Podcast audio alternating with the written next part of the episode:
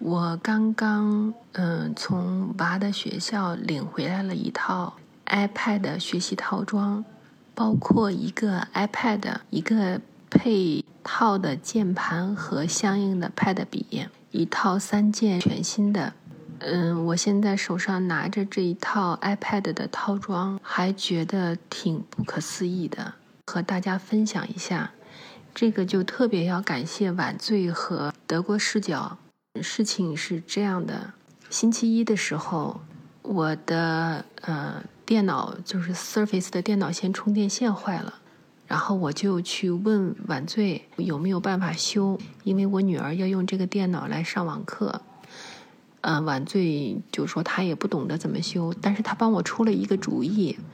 他说，如果你现在暂时没有电脑上网课的话呢，你可以向学校申请一个电脑。学校是有电脑作为一种教学资源提供给上网课有困难的同学的，你可以试一下。我当时就觉得，这好像是很不可思议的行为，这不可能的。那个晚醉就很热心，他说：“你这孩子没有电脑上网课肯定是不行的。你这样吧，我来帮你写一个邮件，因为我德语也不行。”他就帮我写了一个模板，邮件的模板让我发给老师。我星期一大概是中午发的，呃，星期二的早上就收到了老师的回复。我是写给我女儿的班主任的，然后星期二早上我收到了学校秘书处的回复，告诉我星期三早上去领电脑，去学校秘书处领电脑。嗯，然后到了昨呃星期二晚上的时候。我想，我明天要去领电脑，是不是应该带着信用卡啊？我又给学校写了一封邮件，问这台电脑大概多少钱？啊，也学校给我回邮件的时候就告诉我了，是一台 iPad。然后我就问他大概多少钱，我要带信用卡吗？学校没有给我回邮件。然后星期三早上，也就是刚才，我就去学校的秘书处领。iPad，我就带上了信用卡，然后还带上了我的各种身份证件。按照我在国内的经验来说，如果说有什么福利发放的话，一定是要填一堆表格，然后要带上各种证件的复印件，签各种字。我也带上了我的各种德国的居留证件啊，什么都带上了，包括复印件。我到了学校秘书处以后。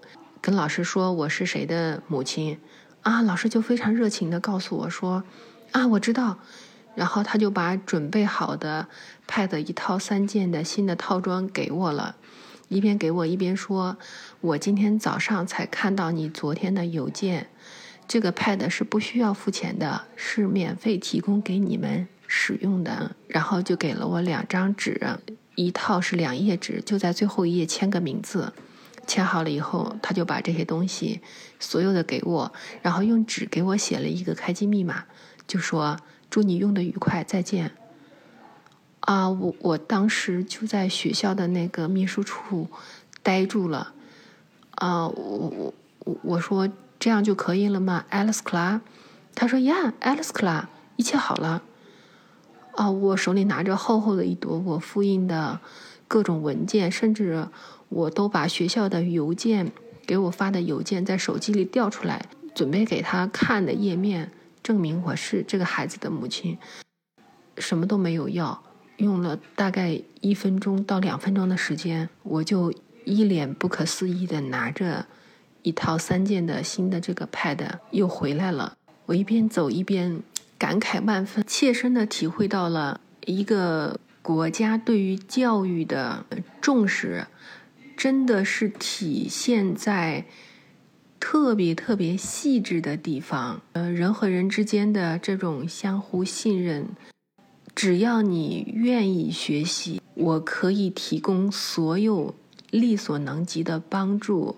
这句话具体的表现啊，再次感谢晚醉和德国视角，谢谢。